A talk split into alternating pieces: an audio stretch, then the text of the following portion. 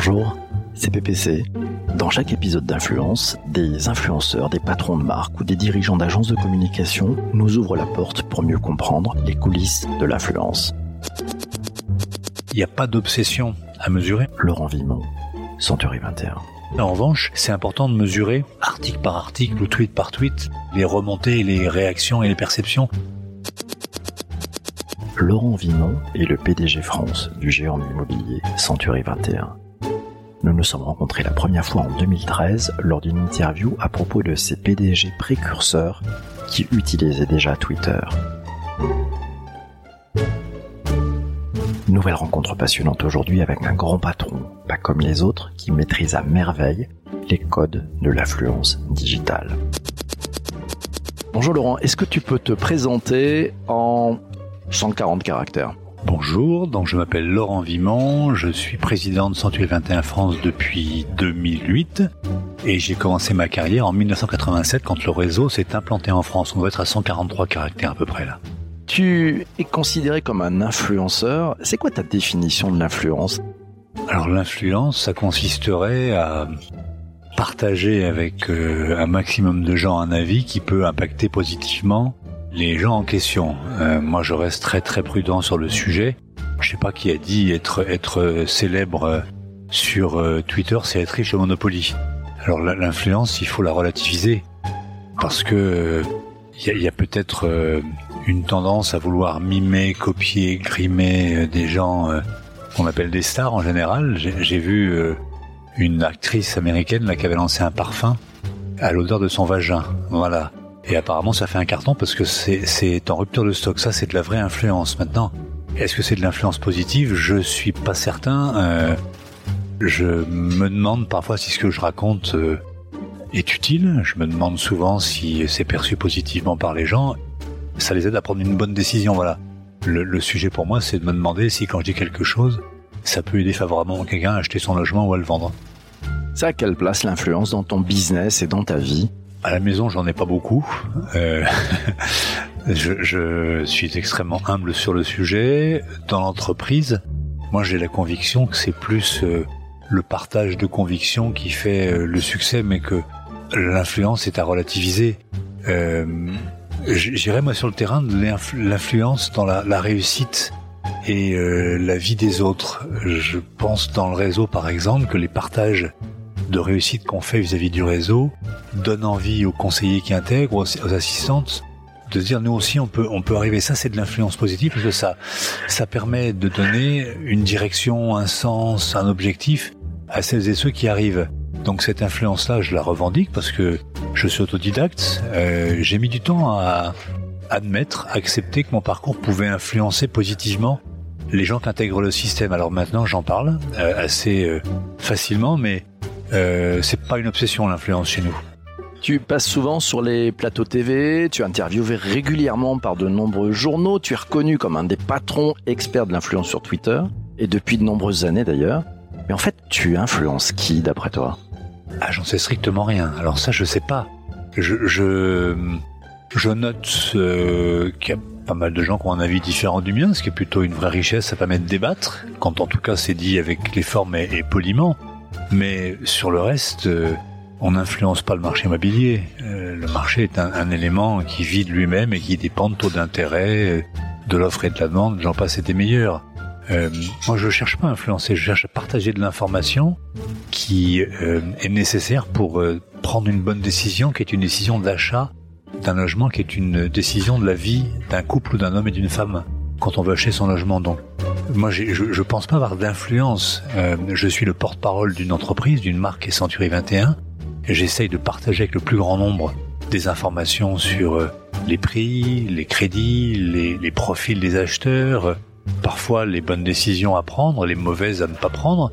Mais je, je très franchement, c'est un sujet, je suis pas à l'aise parce que c'est compliqué de revendiquer qu'on est un influenceur. Il faudrait le demander aux gens qui me suivent. Quelle est la, place de l'influence dans un business comme l'achat immobilier? Le paradoxe, c'est qu'on fait le grand écart entre le poids des marques, euh, qui a toujours un effet ou qui avait un effet réassurant et qui était attirant pour le consommateur, parce que une sorte de marque de confiance, et puis de l'individu.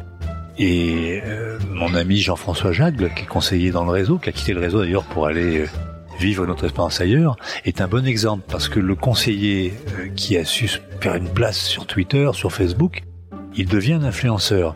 Et donc, il fait le grand écart, le client, entre la marque qui peut être la, la marque rassurante et puis l'individu. Et dans l'immobilier, moi, je prétends que l'individu prime sur la marque et que la proximité qu'il va avoir localement est une forme d'influence. On a l'influence euh, médiatique, l'influence euh, euh, sociale via les réseaux sociaux, et puis il y a l'influence locale. Et on encourage dans chez 21 les, conseillers à avoir de l'influence locale, à être présents physiquement. L'image est un peu paradoxale, c'est Monsieur Ricoré, vous savez, celui qui est proche de vous, qui vous veut du bien. Et donc cette influence-là, elle a parfois plus de poids que l'influence dite digitale. Alors, si on compare l'influence d'un conseiller à celle de Barack Obama, il n'y a pas photo. Mais dans nos métiers, je pense que la, présence terrain, euh, associée à une présence sur euh, Twitter, Facebook et Instagram, fait la différence. Et vous avez mis un, programme en place pour euh, accompagner ces conseillers immobiliers à, finalement se mettre à faire de, un peu d'influence marketing? Alors, on n'a pas mis un programme, on a formé, mais on a joué aussi sur l'exemplarité. J'essaie d'être exemplaire et de montrer la voie.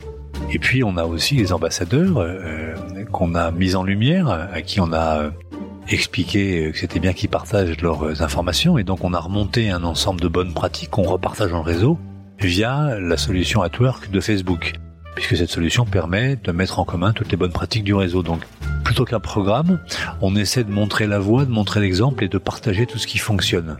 C'est un des piliers du réseau, cette communication euh, descendante qui permet à chaque agence d'avoir accès aux bonnes pratiques et aux systèmes qui fonctionnent bien. Pourquoi, d'après toi, les, marques et, leurs agences de, communication ne regardent d'abord que le nombre d'abonnés? C'est un, un peu d'incompétence, c'est de l'incompréhension, c'est de la fainéantise. Euh, qu'est-ce que tu en penses? Bah, on, est dans un monde euh, qui est en train de se construire. Et euh, quand on fait dans un nouveau monde les mêmes choses que dans l'ancien monde, souvent on prend pas la bonne voie. C'est assez facile, confortable de juger un compte sur un nombre de followers. Ça veut rien dire. Dans le nombre de followers, il faut peut-être déjà voir le nombre de followers qui sont certifiés. Nombre de followers euh, avec le nombre de followers. Et c'est l'addition du nombre de followers qui sont euh, euh, abonnés à votre compte qui peuvent faire sa valeur. Certainement pas le nombre de followers brut. Donc il y a, je pense, des, des zones d'ombre ou en tout cas des choses qu'il faut éclairer pour euh, décider qu'un compte est pertinent ou pas. Euh, il y a eu plusieurs classements sur le sujet. Il y a eu Tweetbosses, il y a eu euh, euh, Forbes qui a fait aussi un compte et j'avais trouvé intéressant la façon d'analyser parce qu'il ne, ne s'intéressait pas au nombre de followers mais plutôt aux interactions. Et donc il regardait en fait la véritable influence du compte. Alors j'ai eu la chance d'être classé plusieurs fois dans ce, ce, ce classement euh, et j'avais observé que ceux qui avaient des comptes à nombre d'abonnés importants mais sans interaction n'était pas du tout dans les classements. Et c'est peut-être vers ça qu'il faut aller, c'est mesurer l'influence du compte. Et l'influence du compte, c'est le nombre de gens qui ont interagi avec le compte, qui ont liké, qui ont retweeté, qui ont commenté, certainement pas le nombre de followers bruts. Quelle est la marque qui, selon toi, a le mieux compris les influenceurs? J'aime bien ce que fait euh, Super U. Serge Papin a montré la voie, même s'il a clôturé son compte parce qu'il en avait marre d'être un peu agressé. Il est revenu. Il est revenu. Euh, je, trouve euh, Decathlon absolument incroyable avec un comité manager. Je, me demande si c'est pas un ensemble de personnes, un pool de community qui communiquent parce qu'ils sont, ils sont juste remarquables. Euh, oui, Decathlon, je pense que c'est une marque qui a bien compris comment ça marchait et puis qui a, réussi à trouver un ton euh, qui est à la fois sérieux qui dédramatise avec la pointe d'humour qui fait qu'on rend la chose un peu légère. Quel conseil donnes-tu à ton dire comme si tu lui donnes un, conseil en matière d'indicateur de mesure de l'influence?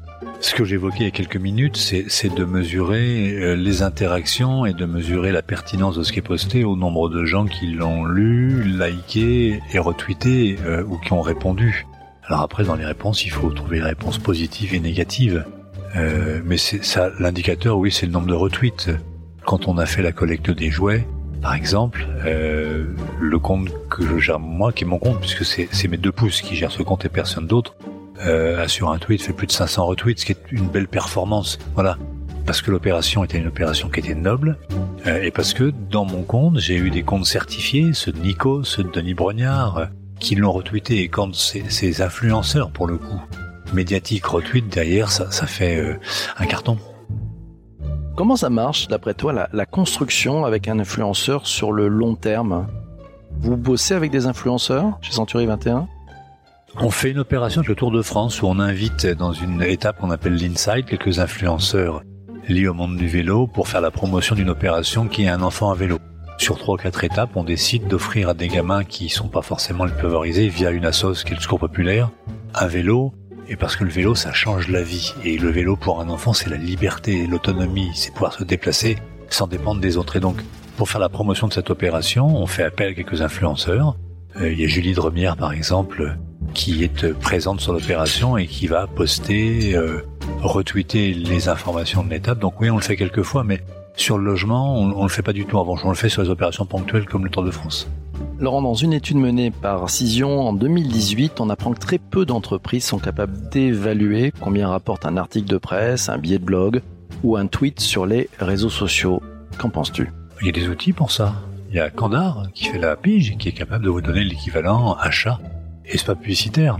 Après, euh, moi j'ai la conviction qu'il faut pas être obsédé par ça, il faut le faire avec euh, honnêteté, sincérité, engagement, parce qu'on veut partager quelque chose, que c'est pas une façon euh, d'acheter de l'espace, que c'est une façon de partager de l'information. Si en plus ça génère euh, des retours sur investissement, du ROI, euh, pourquoi pas, mais, il faut le faire avec l'honnêteté de celui qui veut partager quelque chose qui est pas accessible à tout le monde. Moi, j'ai pas de blog parce que j'ai pas le temps de, de, travailler sur le sujet. Et si j'en avais un, je le ferais avec engagement.